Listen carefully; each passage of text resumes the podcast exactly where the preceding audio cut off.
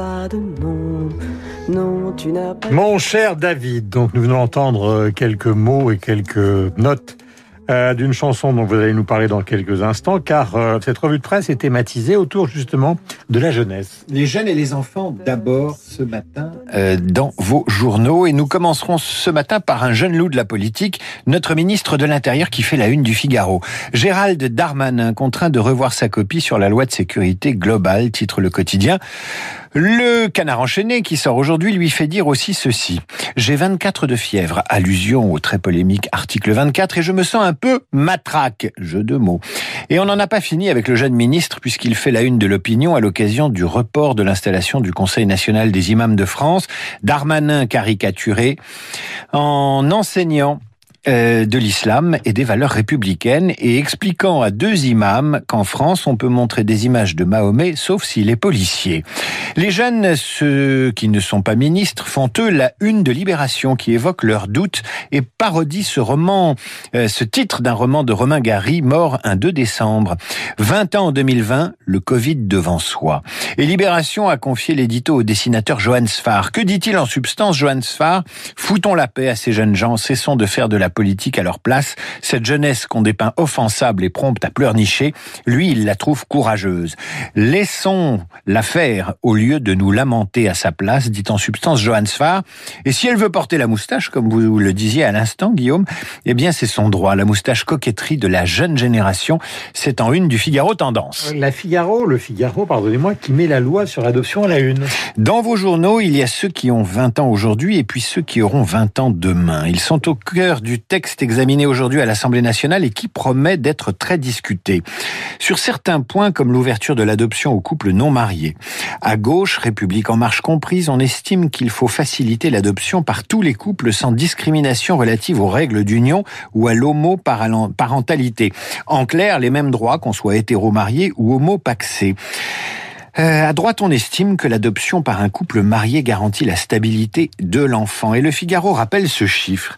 Il y a en France près de 110 000 couples candidats à l'adoption. 1300 enfants ont été adoptés en 2018, donc peu d'offres et beaucoup de demandes. Le débat se poursuit dans la croix entre adoption plénière et adoption simple. Une fois adopté, l'enfant prend exclusivement le nom de sa famille à l'état civil. C'est l'adoption plénière, à laquelle certains opposent l'adoption simple.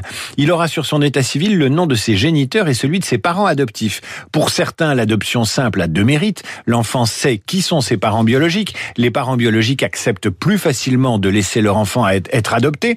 À droite, l'adoption simple est vue comme un risque. Celui pour l'enfant adopté de voir l'adoption révoquée à la demande du procureur de la République et de voir surgir dans la société une forme de pluriparentalité qui serait une nouvelle atteinte à la famille traditionnelle. Le texte a fait l'objet de centaines d'amendements. Le gouvernement pourrait reprendre la main pour éviter l'enlisement dans un débat houleux. Et puis à 8h38 sur l'antenne de Radio Classique, une histoire de mère et d'enfant qui nous rappelle Psychose d'Hitchcock. Séquestré par sa mère pendant 28 ans. Si dans le film d'Hitchcock, la mère abusive vivait dans le cerveau malade de son fils, dans ce fait divers suédois, le fils vit enfermé chez sa mère. Les autorités suédoises ont annoncé hier l'arrestation de cette femme de 70 ans, suspectée d'avoir emprisonné son fils, découvert dans leur appartement avec des plaies infectées, édentées et sous-alimentées. Selon la police suédoise, cet homme de 41 ans aurait été enfermé très longtemps dans l'appartement familial situé à Haninge, en banlieue de Stockholm, explique le journal suisse Le Matin. Son fils devenu adulte aurait été déscolarisé à l'âge de 12 ans. L'alerte a été donnée par une parente après avoir aperçu le quadragénaire qui pouvait à peine marcher et qui a été hospitalisé. Cette parente explique que l'homme vivait dans la saleté et la poussière, dans un appartement où les ordures s'étaient accumulées au point qu'on avait du mal à y circuler. Au courant de la situation depuis 20 ans, celle qui a donné l'alerte confie qu'elle ne soupçonnait pas combien la mère contrôlait la vie de son fils. Voilà, c'est un peu du millénium, euh, c'est-à-dire derrière la Suède à cette image pasteurisée, le drame et parfois des mystères insondables. L'industrie du sexe, au plus mal, euh, avait voulu dans le Figaro. Au plus mal et pas au plus marre. La crise sanitaire bouleverse l'industrie du sexe, s'émeut le quotidien. Le commerce du sexe a trouvé refuge sur Internet et utilise les réseaux sociaux. Et selon un responsable de la police, la récession pourrait pousser de plus en plus de personnes à faire commerce de leur corps. Et il ajoute que ceux qui ont supprimé le délit de racolage sous Hollande n'imaginent n'imaginaient pas à quel point ils allaient développer la cyberprostitution et compliquer le travail de la police. Si le plus vieux métier du monde prospère, il n'en est pas de même pour l'activité des clubs libertins depuis le reconfinement.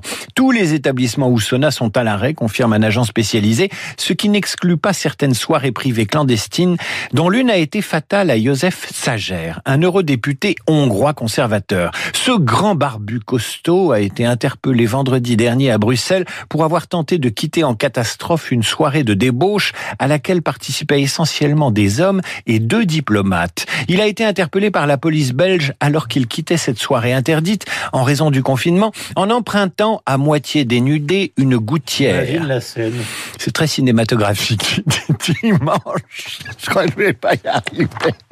Dimanche, ce député parti très conservateur de Victor Orban a annoncé sa démission pour des raisons personnelles avant que l'affaire ne soit révélée par les médias. Il a dû rédiger hier un second communiqué puisque l'affaire a été éventée où il s'excuse d'avoir violé les règles du confinement et ni avoir consommé la drogue qui a été découverte dans sa sacoche et dont il assure qu'on l'y a mise à son insu. Alors évidemment, on est loin, on est très loin des fabulettes chantées à nos enfants par Anne Sylvestre, disparue hier à l'âge de 86 ans.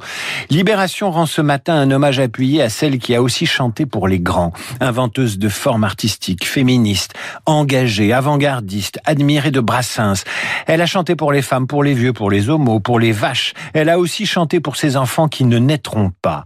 Non, tu n'as pas de nom sort en 1974, un an avant la loi Veil sur l'IVG, et la chanteuse pour enfants qui ne naîtra pas s'adresse à son ventre, dont elle refuse à quiconque le droit de disposer. Voilà ce qu'elle lui dit, voilà ce qu'elle lui chante. Depuis longtemps je t'aime, mais je te veux sans problème. Aujourd'hui je te refuse. Qui sont-ils ceux qui m'accusent? Malgré sa chanson, Anne Sylvestre en nous quittant fait malgré tout plusieurs générations d'orphelins. Non, non, tu n'as pas de nom. Non, tu n'as pas d'existence. Tu n'es que ce qu'on en pense. Non, non, tu n'as pas de nom. Oh non, tu n'es pas un être. Tu le deviendrais peut-être si je te donnais asile. Si Voilà la jolie voix et la guitare donc euh, d'Anne Sylvestre. Bien évidemment, David, vous le retrouvez à 18h avec la possibilité de lui demander, par exemple, puisque nous rendons hommage à Maria Callas, née le 2 décembre, et bien évidemment tous les, tous les grands airs euh, qu'elle a propulsés dans le monde entier, comme celui que nous écoutions de Madame Butterfly, ou par exemple L'amour est un oiseau rebelle, et évidemment qu'on retrouve au cœur de Carmen de Bizet. David, c'est à ne pas manquer.